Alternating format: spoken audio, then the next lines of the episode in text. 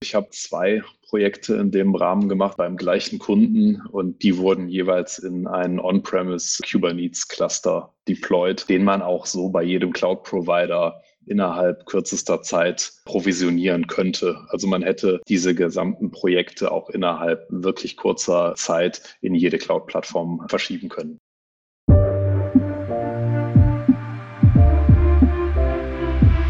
Herzlich willkommen zur Skillbart Podcast Episode Nummer 29, die 12 Faktoren des Cloud Native Development. Abonniert unseren Podcast, wenn ihr mehr spannende Themen aus dem Technologieumfeld hören möchtet und wenn ihr Hörerfragen habt, sendet gerne, gerne, gerne eine E-Mail an podcast@skillbyte.de. Lasst uns gerne eine 5-Sterne-Bewertung da, wenn ihr den Podcast gut findet und wie bereits gesagt, wir freuen uns immer über Feedback. Ich freue mich ganz besonders heute über meinen Gast, der vor Urzeiten schon mal in einer Podcast-Episode zum Thema Airflow dabei war. Hallo Oliver. Hallo Maurice, freut mich wieder dabei sein zu können. Ich freue mich mit dir heute über Cloud Native Development beziehungsweise die Eigenschaften und Paradigmen dort hinter sprechen zu können. Das ist ja doch ein sehr heißes Thema, was viel nachgefragt wird zurzeit. Ja, würde ich auch so sagen. Ich selber hatte damit bisher nur in On-Premise-Systemen Kontakt, also nicht in wirklichen Cloud-Systemen, aber im unmittelbaren Umfeld von den Projekten wurde das Thema auch in der Google Cloud und bei AWS eingesetzt. Also ja, ich kann bestätigen, ich kenne viele Leute, die sich damit beschäftigen und hatte da auch schon viele Diskussionen zu dem Thema. Jetzt kann man schon sagen, dass die Infrastruktur, die du benutzt hast, die war schon Cloud-Infrastruktur, allerdings in einem lokalen Rechenzentrum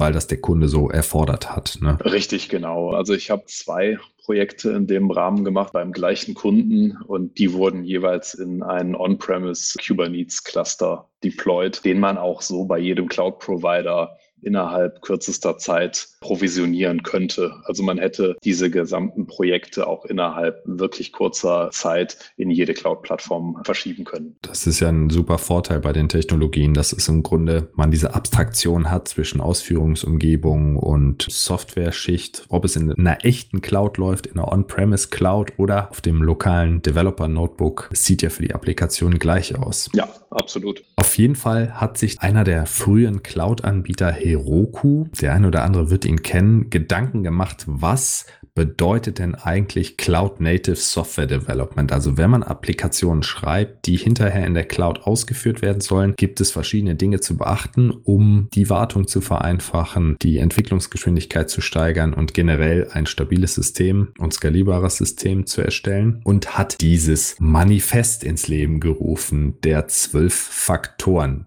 den Link dazu packe ich in die Notizen zu dieser Podcast-Episode. Im Grunde geht es ja darum, dass der Microservice-Trend weitergedacht wurde. Interessant sind diese zwölf Faktoren des Cloud Native Development natürlich für die Zielgruppen der Softwareentwickler, die natürlich die Anwendung bauen. Da zählen wir auch dazu. Auch der Ops Engineers, also Menschen, die die Anwendungen ausrollen und betreuen. Da kommen wir gleich noch dazu. Das ist oftmals im Cloud Native Development die gleiche Person und es läuft immer mehr zusammen. Ich denke aber auch, dass diese Podcast-Episode hier für Manager oder IT-Manager interessant ist, die wissen wollen, wie man heute professionell Software entwickelt, die eben die Möglichkeit hat, im Rechenzentrum wie auch in der Cloud mit minimalstem Migrationsaufwand zu funktionieren. Absolut. Ich äh, kann da insofern aus eigener Erfahrung sprechen, als dass bei mir genau das eingetreten ist. Ich war in den Projekten tatsächlich in Personalunion der Entwickler der Software, also das, was wirklich Frontend und Backend des Microservice in einem Fall war und auch dafür zuständig, die Infrastruktur, Infrastructure as Code in bester DevOps-Manier äh, zur Verfügung zu stellen und das Ganze eben auch auszurollen. Die Betreuung habe ich dann auch am Anfang übernommen und mittlerweile ist das dann eben in die Hände von anderen Kollegen übergegangen. Und dieser Kunde hat ja eine umfangreiche Cloud-Strategie oder Multi-Cloud-Strategie. Das heißt, es ist sogar relativ wahrscheinlich, dass die Anwendung eines Tages auch mal dort betrieben wird. Ja, das denke ich auch. Ich selber habe ja eben schon eingangs gesagt, dass äh, ich bei den wirklichen Cloud-Projekten damals nicht beteiligt war, aber dass die Kollegen, die das gemacht haben, auch ihre Software ganz bewusst cloud-agnostisch geschrieben haben und äh, dann eben nur noch mit minimalen Konfigurationsänderungen dann auch eben in jede äh, Cloud-Umgebung deployen konnten innerhalb kurzer Zeit. Was auch ganz gezielt gewünscht war, weil der Kunde verschiedenste Cloud-Provider eben im Portfolio hatte. Ja, früher waren es die Application Server, heute sind die Cloud-Provider die Ziel-Deployment-Plattformen auf denen das funktionieren muss. Erinnert mich so ein bisschen daran. Ja, und auch wenn die alle sehr ähnliche Möglichkeiten den, den Entwicklern und den, den DevOps-Engineers zur Verfügung stellen, gibt es halt doch dann gewisse Feinheiten. Also ob das jetzt bestimmte Tools sind, die es zum Beispiel nur in der Google Cloud gibt oder bestimmte Datenbanken, die es nur bei AWS gibt. Das muss man halt auch berücksichtigen. Also kleine Unterschiede gibt es schon. Ich finde nicht nur kleine, sondern auch gerade im Bereich des Reifegrades der Lösungen gibt es noch sehr große Unterschiede finde ich persönlich. Was das Tooling angeht, hast du es schon angesprochen. Ich finde, da sind die Unterschiede nicht ganz so groß. Was man aber wiederum selber machen sollte, ist, dass man so einen Meta-Layer verwendet, wie zum Beispiel Kubernetes, um wieder diese Andersartigkeit der unterschiedlichen Cloud-Provider noch ein weiteres Mal zu abstrahieren, um dann eben weitere Flexibilität gewinnen zu können in diesem Bereich. Ja, das macht es auf jeden Fall leichter. Ich denke, dass es an der einen oder anderen Stelle schon hilfreich sein kann, wenn man cloud-spezifische Produkte des Cloud-Providers auch einsetzt, weil die einfach in dem Umfeld auch äh, in Sachen Zuverlässigkeit und Performance herausstechen. Aber wenn man wirklich cloud-agnostisch arbeiten will oder muss, dann ist dieser Zwischenlayer, der einem ähm, das quasi wegabstrahiert, ähm, auf jeden Fall nötig, ja. Abstraktion ist schon das richtige Stichwort. Die zwölf Faktoren sind ja quasi Methoden, um eine Software-as-a-Service-App zu bauen, die im Wesentlichen fünf Kernleistungsversprechen liefert. Zum einen sind da die Verwendung von deklarativen Formaten, um die Setups zu automatisieren, also Hardware zu provisionieren. Das ist einfach dem geschuldet, dass bei deklarativen Formaten, zum Beispiel SQL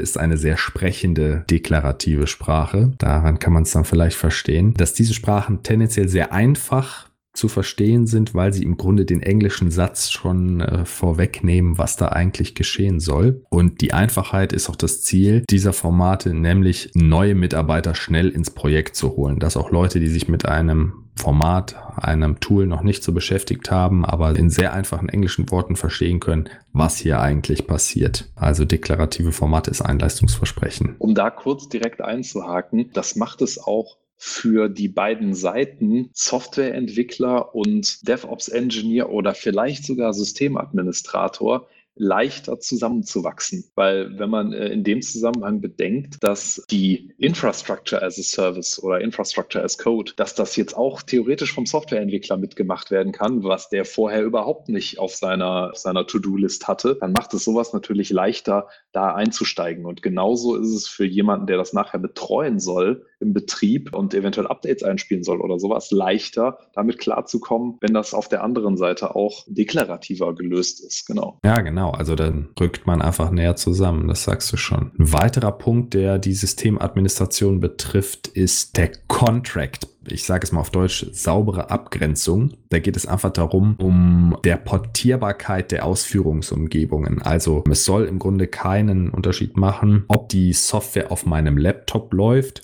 oder in einer Cloud-Umgebung oder auf einem Produktionsserver. Für die Anwendung soll das transparent sein und die Anwendung soll immer im Grunde die gleichen verfügbaren Dienste sehen. Das wird auch von der 12-Faktoren-App abgedeckt. Ein weiterer Punkt, der da direkt mit reinspielt, ist die einheitliche Umgebung, also zwischen der Entwicklungsumgebung, der Testumgebung, der Produktionsumgebung soll es möglichst wenig Unterschiede geben von den Softwarekomponenten her. Cloud-Deployments nach den DevOps-Prinzipien, die hast du schon angesprochen, sollen einfach möglich sein und die Anwendung, die hinterher entsteht, ist skalierungsfähig. Also soll ohne umfangreiche Änderungen an der Software sowohl auf einem Server als auch auf hunderten Servern betrieben werden können und dadurch natürlich viel mehr Last verarbeiten können. Für mich war das immer der herausstechendste Punkt neben der Portierbarkeit und der sauber abgesteckten Umgebung, was, was sehr, sehr eng zusammenhängt. Aber die Skalierungsfähigkeit ist wirklich das Kernargument für mich hier an der Stelle, weil es ja sogar unter bestimmten Umständen möglich ist, dass das Deployment automatisch skaliert. Wenn bestimmte Grenzwerte überschritten werden, sei es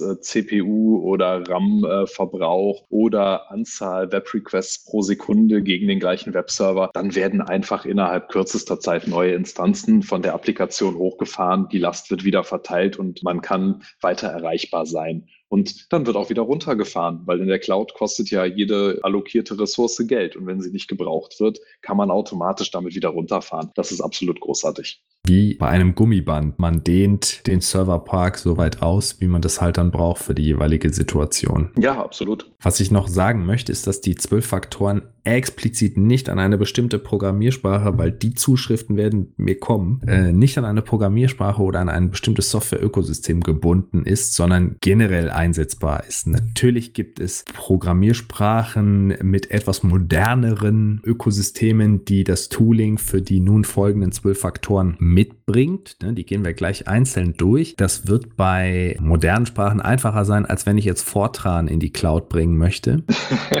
Ohne das jetzt genau zu kennen. Wahrscheinlich bin ich schon niemandem auf den Schlips getreten. Aber generell gelten diese Paradigmen hier, nach denen man entwickeln sollte. Natürlich generell für Cloud Native Apps, egal in welcher Sprache sie geschrieben sind oder welches, welche Frameworks sie benutzen. Dann können wir jetzt richtig vom äh, Seitenrand des Schwimmbeckens eintauchen in das Cloud Native Development beziehungsweise in die zwölf Faktoren. Und ich würde einfach vorschlagen, dass wir mit dem ersten Faktor beginnen. Und das ist, wie sollte es bei Software anders sein, die Codebasis oder englisch Codebase. Was soll mit der Codebase geschehen? Wie soll die verwaltet werden? Das ist ganz wichtig und das steht aus gutem Grund an erster Stelle. Softwarecode gehört in ein Versioning-System. Git zum Beispiel oder alte Software, meinetwegen auch ein SVN, wenn das noch im Betrieb eingesetzt wird. Aber es ist ganz wichtig, dass man Code versioniert und in ein Code Repository eincheckt. Absolut. Das ist absolut quintessentiell. Also nicht nur, wenn man alleine dran arbeitet und sich überlegt, okay, die Änderungen der letzten zwei Stunden haben nichts getaugt und anstatt die jetzt mit äh, Ctrl Z alle einzeln rückgängig zu machen, rolle ich einfach äh, zurück auf den letzten stabilen Release. Sei es, weil ich kollaborativ arbeiten möchte und Aufgaben aufteilen oder ja einfach die Komponenten von verschiedenen Leuten zusammenführen möchte und es vielleicht Konflikte im Code gibt. Das kann ich darüber alles viel, viel besser managen und ein Punkt, auf den wir bestimmt in dem Zusammenhang auch noch eingehen werden, ist eben kontinuierliche Entwicklung und kontinuierliches Deployment mit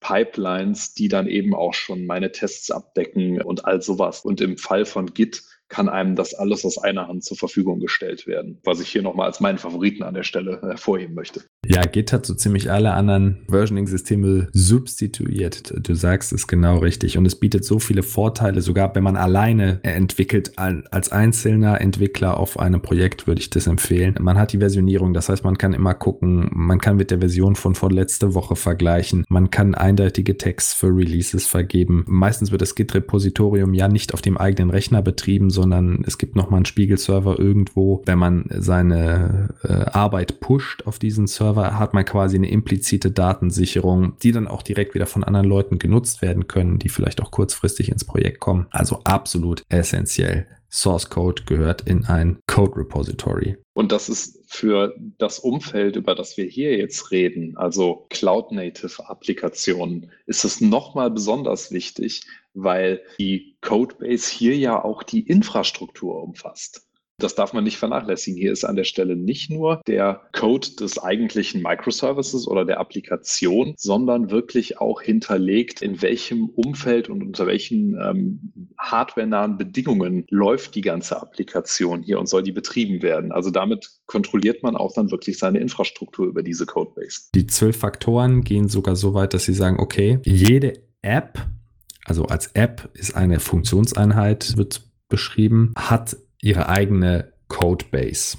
Also wenn ich eine große Anwendung habe, sagen wir mal aus einem Bild-Upload und einem Bild-Skalierungssystem, ne, das sind jetzt zwei Services, die arbeiten zusammen, dann hätten beide Apps die zusammenarbeiten, ein eigenes Repository und würden sich dann, wenn sie sich gegenseitig bedingen, über ein Modul, da kommen wir gleich noch zu, inkludieren oder über einen Service eben ansprechen. Aber jede App hat eine Codebase. Genau, das ist an der Stelle einfach eine Frage von, ich sag mal auch Codehygiene, wenn man so will. Also man möchte das an der Stelle einfach so sinnvoll kapseln, wie es irgendwie möglich ist. Das ergibt an der Stelle einfach viel Sinn. Ich meine, jeder kennt Spaghetti Code und das möchte man nicht auch noch auf seiner Infrastruktur und in seinem Gesamtprojekt auf Dateilevel zum Beispiel haben. Also da geht es einfach auch um ein bisschen, ein bisschen Ordnung an der Stelle ein. Plus auf diese Codebase greift ja nicht nur der Entwickler zu, sondern, du hast es schon angesprochen, die CI-CD-Strecke, also die Continuous Integration-Strecke, Continuous Deployment-Strecke, die aus dieser Codebase den Source Code entnimmt und ihn dann in ein sogenanntes Deploy umwandelt, also paketiert, Abhängigkeiten mit hinzufügt, gegebenenfalls Source Code kompiliert in ausführbaren Maschinencode und das Ganze dann auf eine Infrastruktur ausrollt. Und diese Schritte können ja eben nur erfolgen, wenn diese Instanz auch eben auf den Source Code, auf die letzte Version des Source Codes oder auf die Version, die man releasen möchte, Zugriff hat. Genau. Und da bietet Git einem eben alles aus einer Hand, um das wirklich an einer Stelle alles zu orchestrieren. Das ist wirklich sehr, sehr angenehm und übersichtlich. Der zweite Faktor, das Management der Abhängigkeiten beziehungsweise englisch Dependencies. Die zwölf Faktoren postulieren, dass eine 12-Factor-App, also eine App, die diesen Regeln folgt, sich niemals auf externe Systemabhängigkeiten verlassen darf. Was heißt das konkret? Das heißt, dass die Anwendung nicht voraussetzen darf, dass auf dem Betriebssystem beispielsweise ImageMagick installiert ist, um die Bildkonvertierung durchzuführen oder dass per SMTP da Mails verschickt werden können. Wenn es Bilder konvertieren möchte und Mails verschicken, müssen diese Dependencies explizit mit in diesem Release mit verpackt sein. Richtig. Das ist ein Problem, was man vielleicht, wenn man mal auf der Systemadmin- oder DevOps-Seite unterwegs war, kennt. Da treten Entwickler an einen heran oder Datenanalysten oder Data Scientists und sagen, sie hätten von einem bestimmten Stück Software gerne das drittabgestufte Miner Release Tag installiert und der nächste hätte gern was anderes. Und da ist man einfach mit unglaublich viel Arbeit konfrontiert, wenn man auf seinem Mainframe auf jedem einzelnen Host alles nachhalten will an Software, die installiert sein muss, wohingegen, wenn man eine Applikation so containerisiert, sage ich mal salopp ausgedrückt, kann jeder Entwickler genau die Software auf die präziseste Versionsnummer spezifiziert deployen, die er oder sie gerade braucht. Der kann also seine App einfach paketieren und dann laufen lassen und muss sich nicht mehr darum kümmern, dass auf Server 123 Python 387 installiert ist. Docker ist hier das Stichwort. Man nimmt nicht mehr die äh, Betriebssystemkomponenten, sondern mit Docker-Images rüstet man diese Funktionen in dedizierten Versionen danach, Versionsnummern und kann eben dann so ein Stack aufbauen, um die Funktionalität der Anwendung zu ermöglichen. Jede Softwareentwicklungsumgebung hat ja auch ihre eigene oder die meisten ihre Dependency äh, Declaration Manifestmöglichkeit, also zum Beispiel das POM XML bei Java, das Maven-System, Managed Dependencies. Für Perl ist es, glaube ich, CPAN. Bei Ruby gibt es RubyGems, PyPy, Org für Python. Aber da kennst du dich besser aus. Ja, das variiert jetzt ein bisschen von Umgebung zu Umgebung, was da im Python-Umfeld möglich ist. Aber man kann zum Beispiel, wenn man jetzt konkret hier in dem Docker oder auch Kubernetes-Umfeld unterwegs ist, kann man die Datei einfach dependency.txt, glaube ich, nennen. Und dann werden die Python-Pakete automatisch automatisch mit installiert. Also das ist äh, wirklich, wirklich gut gelöst an der Stelle. Ich möchte hier noch ganz kurz einwerfen, Docker, bin ich auf jeden Fall bei dir, ist das Tool der Wahl in den allermeisten Fällen. Es gibt aber natürlich auch noch andere am Markt und ein sicherlich anderes beliebtes Tool, was auch seine, seine Pro- und Kontra-Argumente gegenüber Docker hat, wäre Singularity. Aber dem Ganzen kann man wahrscheinlich eine eigene Podcast-Episode widmen, wie man containerisierte Applikationen baut. Deswegen möchte ich hier nicht ins Detail gehen, aber es gibt Alternativen zu Docker. Ja, doch, das hört sich doch gut an. Nee, mit Singularity habe ich noch nicht gearbeitet. Docker hat bisher alles getan, was ich wollte, muss ich wirklich sagen. Das ist auch gleichzeitig, also wir haben ja eben gesagt, wir können die Dependencies erklären, eine Declaration in diesen Manifesten, also Maven Poms zum Beispiel. Mit Docker oder auch mit diesem äh, Virtual Env in Python geht man sogar noch einen Schritt weiter und isoliert die Anwendung von den Systembibliotheken, damit man quasi auch sicher geht, dass keine externen Abhängigkeiten sich einschleichen. Es könnte ja sein, dass ein Tool, was sehr häufig oder sehr verbreitet ist, ist zum Beispiel Curl, dass die Anwendung sich darauf irgendwie verlässt, aber in Ö und auf dem lokalen Entwicklungslaptop ist es auch vorhanden und meinetwegen auch auf dem Testsystem ist es vorhanden, aber auf dem berühmten Server 123, den du eben ansprachst, ist es eben noch nicht installiert worden oder ist es nie installiert worden. Und wenn ich ein Virtual Env benutze oder Docker Layer benutze, gehe ich halt sicher, dass ich explizit nicht auf die System-Libraries zugreife und mir dieses Problem dann nicht einfangen kann. Also es würde vorher auffallen, wenn eine Komponente fehlt. Und zwar konsistent in allen Umgebungen. Richtig. Und wenn man einfach überall das gleiche Image, sei es jetzt Docker oder was anderes, benutzt, dann ist eben auch überall das gleiche drin. Das macht es an der Stelle schon wirklich übersichtlich. Und dazu muss man halt auch noch sagen, dass ähm, Docker extrem leichtgewichtig gebaut werden kann. Also ein Docker-Image, was genau das tut, was ich möchte und nicht mehr. Das hat zum Beispiel viel weniger Overhead als eine komplette Virtual Machine, die ich auf einem wirklichen physischen Server installieren würde. Also ich kann natürlich auch in Docker ein komplettes Betriebssystem, zum Beispiel, weiß ich nicht, Ubuntu oder was anderes aus dem Linux-Kosmos installieren, aber ich kann eben auch viel, viel weniger nehmen und damit viel leichtgewichtiger und performanter unterwegs sein. Ja, es hat wirklich die Entwicklung verändert. Ein weiterer Vorteil ist natürlich, natürlich, bleiben wir mal bei Docker, wenn du die Abhängigkeiten für die Anwendung und auch für diese Docker-Layer definiert hast, dann ist auch das Setup eines neuen Entwicklungslaptops für ein neues Teammitglied oder eines neuen Servers zu Testzwecken super, super einfach. Ne? Man installiert die Runtime und den Dependency Manager äh, für das jeweilige Projekt und innerhalb weniger Minuten hat man eine neue Umgebung da stehen. Das ist wirklich einfach dadurch zu provisionieren. Der dritte Faktor ist die Konfiguration, Configuration. Und zwar besagt das Manifest, dass Konfiguration als alles das definiert ist, was zwischen den einzelnen Deploys, Dev, Stage, Pod Environment unterschiedlich ist. Also beispielsweise Pfade zu Datenbanken oder anderen Services, ne, die der DNS-Name oder die IP-Adresse ist unterschiedlich. Credentials zu externen Diensten oder zu Cloud-Diensten ist auch Konfiguration. Oder per Deploy Values, spezielle Pfade zum temporären Cache-Ordner zum Beispiel. Das ist vielleicht auf dem lokalen Laptop ein anderer als auf dem Produktions- Server, einfach weil der, die Platzanforderungen andere sind. Hostnames, und so weiter. Das sollte man auf gar keinen Fall im Source Code speichern, sondern als externe Konfiguration. Und so wurden Anwendungen, würde ich sagen, auch seit Jahren schon gebaut, dass man sagt, bitte sowas nicht in den Source Code, sondern in Konfigurationsdateien. Was hinzukommt beim Cloud Native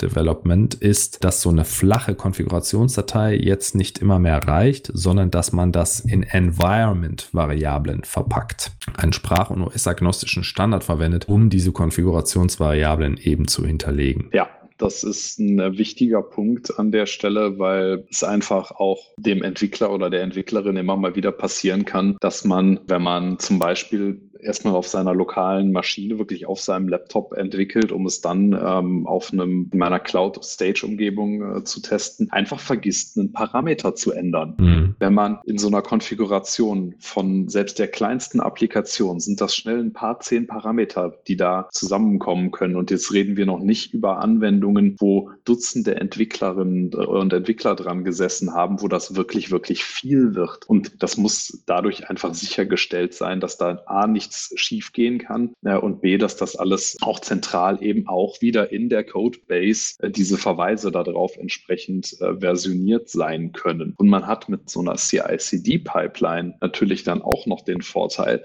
dass wenn man jetzt sagt, deploy bitte nach Production oder Deploy nach Stage oder nach Development oder Pre-Production oder wie auch immer, dass die CI-CD-Pipeline das dann für einen schon übernehmen kann, wenn es richtig konfiguriert ist. Generell sollte man einfach nichts Umgebungsspezifisches im Source Code haben. Das riecht schon nach Katastrophe Da sind wahrscheinlich schon Firmen untergegangen, weil dieser Ratschlag nicht beherzigt wurde. Das Schlimmste, was man machen kann, ist Pfade zu Subsystemen, seien das URLs oder, oder Hostnamen, sowas im Source Code hardcoded drinstehen zu haben. Das ist der Kardinalsfehler schlechthin. Das kennt jeder, das fängt schon in der Schule an, wenn man mal programmiert hat. Das ist immer schlimm, wenn man mal irgendwas ändern muss. Ich denke, dass man auch bei dem äh, ganzen Konfigurationsthema auch berücksichtigen sollte, dass Zugangsdaten, also Credentials für Datenbänke, für die Cloud als solche oder auch SSH-Keys, um auf äh, entfernte Systeme zuzugreifen, dass sowas, was ja durchaus sicherheitsrelevant ist, auch für den Kunden, bei dem man das gerade macht oder für das eigene System, dass sowas auch nicht in der Codebase liegen sollte, selbst wenn Umgebungen wie Kubernetes einem da eine Verschlüsselung anbieten, die aber auch nichts anderes ist als in dem Fall eine ganz simple Base 64 Codierung, so dass man das eigentlich einfach wieder zurück dekodieren kann, um es wieder im Klartext lesen zu können. Da muss man also ein bisschen aufpassen, ähm, wie das gelöst wird. Dafür bietet Kubernetes aber Möglichkeiten, das anderweitig zu lösen. Nur sowas sollte man eben dann auch nicht in der Codebase drin stecken haben, sondern eben anders machen, zum Beispiel über die Umgebungsvariablen. Es gibt den sogenannten Lackmustest. Da sagt man, ähm, könntest du deine Anwendung so, wie sie ist, als Open Source Anwendung veröffentlichen? Und wenn dann die Antwort ist nein, dann hast du wahrscheinlich in der Konfiguration Dinge, die du nicht, also die Konfiguration würde nicht committed werden, ob man den Rest der Anwendung so open sourcen könnte. Und wenn du da Nein sagst, dann ist die Wahrscheinlichkeit hoch, dass du in der Anwendung Dinge hast, Credentials hast, die du nicht vielleicht öffentlich einsehbar haben möchtest. Oder du hast halt immer noch Konfigurationsparameter hardcoded da drin stehen, die eben nicht über ja, so ein externes äh, Netz dann irgendwie weitergereicht werden. Genau. Oder ein nächster Faktor Nummer vier ist das Kernthema für mich in dem Microservice-Kontext. Er heißt nämlich Backing Services oder zu Deutsch Dienste. Da geht es darum, dass man Dienste, die die Anwendung, aus denen sich die Anwendung zusammensetzt, als Ressourcen betrachten soll. Im Grunde kann man sich das so vorstellen, man hat eine Anwendung, die bleiben wir mal bei dem Bild-Upload, Bild skalieren und Upload-Thema, die ein Bild entgegennimmt von einer Webseite oder auch von einem Amazon S3 Bucket zum Beispiel dieses Bild skaliert und dann woanders hinschickt per E-Mail beispielsweise. Dann ist der, der Amazon S3 Bucket ist ein Dienst und auch der E-Mail-Server, an den ich das Bild quasi übergebe, ist ein Dienst. Weitere Dienste sind Datenbanken, Message Queues, Caches wie Memcache, alles, was in diesem ähm, Konglomerat lebt, kann als Dienst bezeichnet werden und muss der Anwendung sozusagen zuarbeiten. Die Anwendung selber hat über die Konfiguration dann diese URLs auf die Dienste und kann mit diesen Diensten interagieren, also den Download durchführen oder die Mail verschicken. Wichtig ist hier auch, dass diese URLs dann nicht in der Anwendung drinstehen, sondern konfigurierbar sind. Der Unterschied zwischen meiner lokalen Laptop-Installation und der Produktivumgebung liegt rein in der Konfiguration. Ja, das kann man sicherlich alles nicht immer in der Anwendung direkt mit verschicken quasi. Also natürlich kann ich mir einen E-Mail-Client und, und ein SMTP-Relay da lokal einrichten. Aber sobald das eben an größere Dinge geht, ist das auf jeden Fall äh, der Weg, wie man das machen sollte. Man möchte ja nicht sein komplettes Ökosystem selber deployen, sondern nur das, was wirklich anwendungsspezifisch ist. Und gerade in einem Enterprise-Umfeld ist es ja auch oft so, dass Services von Expertengruppen oder einzelnen Experten gehostet und betreut werden, wie zum Beispiel Datenbanken. So stateful Applications wie eben eine Datenbank, die möchte man vielleicht auch gar nicht in einem so ja fast schon ephemeralen System wie der Cloud hosten, sondern da möchte man ja vielleicht sogar ganz explizit eine anders geartete Lösung, sei es on-premise mit, mit Redundanz und allem Pipapo, sodass man das auf jeden Fall als externen Service haben will, zu dem man nur noch den Connection String oder eine URL eben übergeben muss. Genau genau. Wichtig ist, glaube ich, hier als vierten Faktor mitzunehmen, diese Dienste müssen eben flexibel konfiguriert sein und es darf keinen Unterschied machen von der Anwendungslogik her, ob ein Dienst auf dem lokalen Laptop ausgeführt wird oder in der Produktion. Also klar, der Konfigurationsstring ist wahrscheinlich ein anderer, aber ob das jetzt eine MySQL-Datenbank ist oder ein ganzer Cluster, das sollte abstrahiert sein. Eine Bedingung hier ist natürlich, dass auch dann Ressourcen oder angehangene Dienste eben ausfallen können und dass das in der Anwendung dann abgefangen werden muss. Ne? Wenn die Datenbank nicht zur Verfügung steht, der E-Mail-Server nicht zur Verfügung steht, dann muss die Anwendung eben entsprechend darauf reagieren. Und sei es, wenn sie geplant die Arbeit einstellt. Richtig. Der Vorteil, wenn man sowas bei seinem Cloud-Provider auch noch mit einkauft, sag ich mal, ist natürlich, dass die Abhängigkeit dann in dem Service Level Agreement steckt, was man, was man da schließt. Da wird also dafür gesorgt, dass sowas da ist. Wenn man das mit seiner eigenen firmeninternen Datenbank, jetzt um bei dem Beispiel zu bleiben, macht, dann hat man natürlich Kolleginnen oder Kollegen, die sich da eventuell drum kümmern müssen. Und noch ein weiterer Vorteil ist natürlich, das hast du gerade gesagt, wenn ich anfange, das Ganze auf meinem Laptop zu entwickeln, dann möchte ich vielleicht auch gar nicht, nicht mal gegen die Staging-Datenbank der Firma entwickeln, geschweige denn gegen das Produktivsystem, sondern vielleicht gegen eine lokale Instanz, die ich mir hier über meine Shell einfach selber installiere installiert habe. Also das hat auch einfach vielleicht Designgründe, warum man da diese Flexibilität auch möchte spielt auch so ein bisschen in den Punkt Konfiguration mit rein, ne? dass man da nicht Code und Konfiguration vermischt. Ja.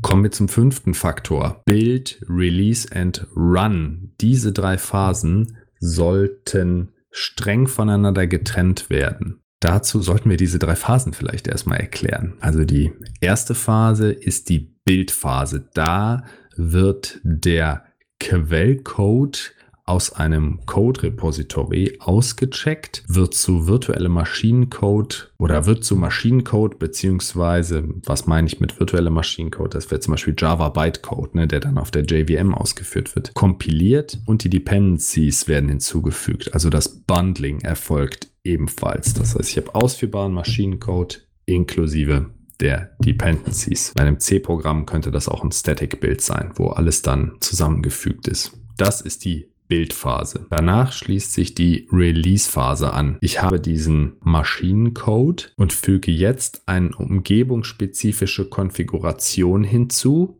für den lokalen Laptop, für die Produktionsumgebung. Und daraus entsteht zusammen, also aus dem Bild plus der Konfiguration, entsteht dann das Release. Dieses Release, also Maschinencode plus Konfiguration, kann dann ausgeführt werden auf einer bestimmten Umgebung. Testumgebung, Produktionsumgebung, lokaler Entwicklungslaptop. Das bezeichnet dann einen Run. Also nochmal, Phase 1 ist Build, Phase 2 ist das Release und Phase 3 ist der Run, also eine in Ausführung befindliche App in der zuvor konfigurierten Umgebung. Hier habe ich eine Frage. Und zwar würde mich interessieren, wo du an der Stelle die Infrastructure as Code Komponenten einordnest, weil ich kann ja, wenn mhm. wir beim, beim Thema Java bleiben, du hast gerade Java Bytecode gesagt, wenn ich eine Java-Applikation schreibe, kann ich das ja auch anders machen als in so einer kompletten Standalone 12-Faktor-App, sodass wenn ich das so machen möchte, ich eben meine Umgebung auch mit deployen muss. Also sprich, ich muss, wenn ich das um beim Stichwort Docker zu bleiben, dann muss ich sagen, okay, ich möchte das Ganze in, äh, einer, in einem leichtgewichtigen Red Hat Linux möchte ich das betreiben, weil ich noch andere Komponenten brauche. In welchen dieser drei Abschnitte fällt das für dich rein?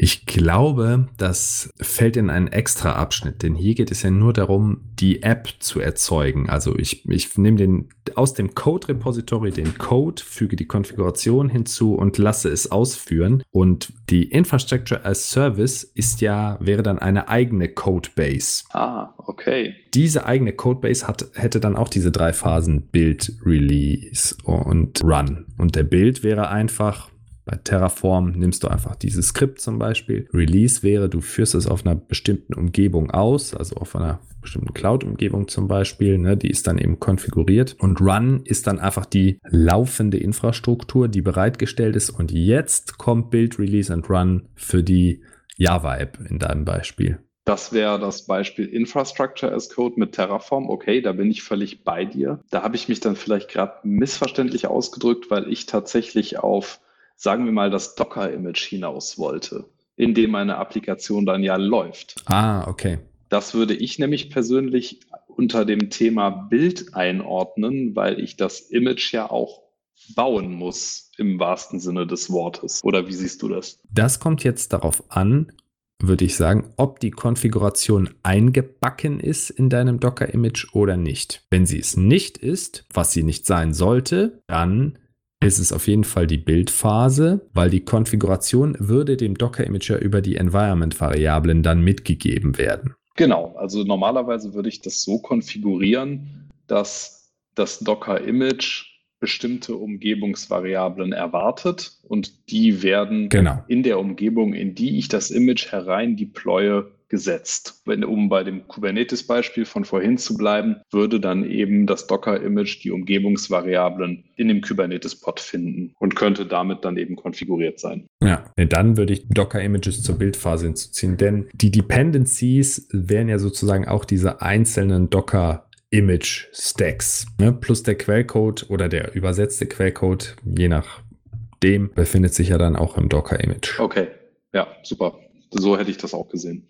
Wichtig ist halt, dass man nicht das tut, was man in den alten Tagen gemacht hat, sich per SSH auf den Server oder in eine beliebige Umgebung einloggt und dann per Texteditor die Konfigurationsdateien nur auf dem Server anpasst oder kompilierte Source Code Dateien nur auf dem Server anpasst, ja, dass man quasi an der ganzen Kette vorbei nach vorne greift und da händisch Änderungen durchführt. Das wird der ein oder andere, der hinreichend IT-Erfahrung hat, wird das schon gemacht haben. Es wird auch für Feuerwehreinsätze ist das manchmal notwendig, aber es ist ganz, ganz schlechter Stil, irgendwelche Konfigurationen per SSH vorne auf Produktivmaschinen zu ändern. Deshalb wird hier als Paradigma eben diese Trennung vollzogen. Zumal man an der Stelle auch gezielt aus Sicherheitsgründen SSH-Zugriff in die Anwendung hinein, beziehungsweise in den Container hinein, in dem die Anwendung dann läuft, einfach verbieten kann. Dadurch wäre es überhaupt nicht möglich, an der Stelle etwas zu ändern, weil theoretisch ist es möglich, aber eigentlich möchte man das in den meisten Fällen gar nicht, um eben auch solche Konfigurationsänderungen durch die Hintertür zu vermeiden. Kommen wir zum sechsten Faktor. Danach haben wir sozusagen Halbzeit. Prozesse oder auf Englisch Processes ist der sechste Faktor. Was bedeutet das jetzt konkret? Eine 12-Faktor-App oder Prozesse einer 12-Faktor-App sind stateless und teilen nichts, share nothing. Das heißt, eine 12-Faktor-App, ich sag mal 10 Requests gehen auf diese App ein und die können im Grunde alle parallel bearbeitet werden, weil der eine Prozess sicher gehen kann, dass er nichts benötigt von dem anderen Prozess. Also es gibt keine Mutexe oder exklusive Zugriffe. Das kann alles parallel erfolgen. Das ist hier damit geweint. Das ist, du hast es eben erwähnt, wichtig, wenn man skalieren möchte, weil wenn man Abhängigkeiten schaffen würde innerhalb den Apps, dann wäre die Skalierbarkeit eingeschränkt und die Anwendung käme irgendwo an den Punkt, wo sich ein Flaschenhals auftun würde und ja, man eben nicht mehr endlos skalieren kann. Genau, deswegen sind, ich habe es eben auch schon Stateful Application genannt, zum Beispiel Datenbanken überhaupt nicht prädestiniert dafür, in solchen Kontexten betrieben zu werden. Das ist prinzipiell möglich. Im Kubernetes-Rahmen gibt es die Möglichkeit, mit sogenannten Stateful Sets zu gewährleisten, dass eben der Zustand der Applikation immer wohl definiert ist und auch über Replikasets äh, hinweg äh, das alles immer in einem guten Zustand und definierten Zustand ist. Aber das sorgt natürlich für nicht mehr optimale Skalierbarkeit und auch die Parallelisierbarkeit. Also viele Anfragen einfach gleichzeitig auf viele Instanzen verteilen zu können, wird dadurch natürlich konterkariert. Und das möchte man an der Stelle ja eigentlich vermeiden. Das heißt, man muss sich auch überlegen, ist diese Umgebung die richtige für meine Anwendung. Es geht ja um diese App-Services und die Datenbanken oder Caches, die werden ja dann quasi Ressourcen, die von der App konsumiert werden, die wiederum eigene Skalierungsmechanismen haben. Ne? Genau, aus dem Grund möchte man ja eben dann vielleicht auch Datenbanken eben als externen Service betreiben, selbst wenn es eigentlich, weil es zum Beispiel eine kleine Datenbank sein soll, auch innerhalb der Microservice-Umgebung möglich wäre, prinzipiell. Wichtig ist in dem Fall auch, dass stateless, das heißt, der State muss immer persistiert werden. Das hast du jetzt nochmal deutlich dargelegt. Dieser Share-Nothing-Ansatz, der gilt auch natürlich auf Dateisystemebene. Also das lokale Filesystem darf schon für eine einzelne Transaktion als Cache herhalten. Ne, man kann sich vorstellen, irgendwie das Bild wird irgendwo runtergeladen, es muss abgespeichert werden, dann wird es skaliert und dann wegpersistiert, also nach der Skalierung, das Endergebnis sozusagen. Irgendwo muss das Bild zwischengespeichert werden und man braucht so eine Scratch-Disk oder ein Temp-Verzeichnis, wo das gemacht werden kann. Oder ich weiß von einem Projekt bei dir, du hast viele Dateien runtergeladen, die mussten gepackt werden oder entpackt werden. Ne? Sowas muss man natürlich auf dem Filesystem machen. Aber das Endergebnis sollte immer wieder in eine Persistenzschicht, also Datenbank beispielsweise zurückgespeichert werden. Genau, oder eben ein Cloud Storage wie ein S3-Bucket zum Beispiel. Man muss da auch das Ganze vor dem Hintergrund betrachten. Ich bin immer gerne beim Kubernetes-Umfeld, wenn man da so einen Pod hat. Da habt ihr in der Kubernetes-Podcast-Folge auch drüber gesprochen. Der Speicher da drin ist komplett ephemeral, weil zu jedem Zeitpunkt könnte dieser Pod sterben oder vom Manager runtergefahren werden und an anderer Stelle wieder hochgefahren werden. Das heißt, im Speicher dieses Pods Dinge auch nur kurzfristig abzulegen, ist keine gute Idee. Dafür sollte man immer nochmal eine Persistenzschicht im Hintergrund haben. Und wenn es nur für so Aktionen ist, wie du es gerade gesagt hast, um zum Beispiel einen Tarball zu packen oder ein ZIP-Archiv, selbst das sollte man auf einer anderen Speicherschicht machen, als der, die in einem als Dateisystem vorliegt in so einer Umgebung gebe ich dir vollkommen recht. Ein interessantes Detail hier ist, dass die häufig verwendete Methode von Sticky Sessions, also man hat, was ist eine Sticky Session? Man hat drei Webserver und davor einen Load Balancer und die Endkunden greifen auf die Webseite zu. Kunde 1 wird auf Server 1 geleitet, Kunde 2 auf Server 2. Jetzt merkt sich der Load Balancer anhand der Cookie-ID, ah, das ist derjenige, hat auf Server 1 zugegriffen. Alle Folge-Requests nach dem ersten route ich auf Server 1 von dieser einen Person, von der nächsten Person auf Server 2 und so weiter. Das bedeutet, dass der Server 1 kriegt alle Requests von dieser einen Person. Dadurch kann der Server 1 in seinem Arbeitsspeicher diese Session-Informationen verwalten und weil er ja immer sicher ist, dass User 1 immer zu ihnen durchgestellt wird. Und das ist explizit, ich möchte das hier sagen, eine Verletzung dieses 12-Faktor-Paradigmas an dieser Stelle, weil eben nicht sauber dieser Session State in einem Redis Key Value Store oder so abgespeichert wird, welche eben verhindern würde, ne? man, wenn der Nutzer eine Transaktion startet, Webserver 1 durch einen Hardware-Defekt oder wird irgendwie heruntergefahren, ist diese Transaktion komplett zerstört. Kein anderer Webserver, weil die Daten ja nicht synchronisiert wurden oder persistiert wurden, kann eben diese Session zu Ende fortführen, weil die Daten eben im flüchtigen Speicher verloren gegangen sind. Genau, ich habe solche Anwendungen noch nicht entwickelt oder deployed, aber auch da müsste man sich dann entsprechende Gedanken machen, wo man diese Informationen eben ablegt, damit äh, für andere Systeme die Zugriffsmöglichkeit noch besteht. Okay, wow, wir haben Faktoren 1 bis 6 besprochen nach all der Zeit. Ich würde sagen, die Faktoren 7 bis 12 besprechen wir in einer zweiten Podcast-Episode zum gleichen Thema, um den anderen sechs Faktoren auch eben den entsprechenden Zeitrahmen einzuräumen. Genau, und wenn wir das ständig noch mit eigenen Erfahrungen anreichern, dann ist die Zeit, wie wir gerade gesehen haben, eben auch schnell rum. Oder wenn man nochmal über die eine oder andere Frage diskutiert, genau. Ja, aber ich denke, das wollen unsere Zuhörer. Die wollen hören, welche Erfahrungen wir haben und sind ja auch interessiert. Also da sind wir beim Thema. Wenn unsere Zuhörer Fragen haben, sendet uns gerne eine E-Mail an podcast.skillbyte.de. Feedback nehmen wir auch gerne unter der E-Mail entgegen. Wir bitten euch ganz herzlich, unseren Podcast zu bewerten. Lasst gerne eine 5-Sterne-Bewertung da. Abonniert uns und schaut auf skillbyte.de slash blog vorbei für weitere spannende Technologiethemen. Olli, es war mir eine Freude. Vielen, vielen Dank. Sehr gerne, Maurice. Mir hat es auch Spaß gemacht. Sind ja Themen, die wir beide schon mal beackert haben und entsprechend uns Spaß machen, darüber zu reden. Ich freue mich aufs nächste Mal. Ich mich auch. Ich denke im Kontext der Faktoren 7 bis 12. Sehr gerne. Tschüss. Vielen Dank. Einen schönen Abend dir.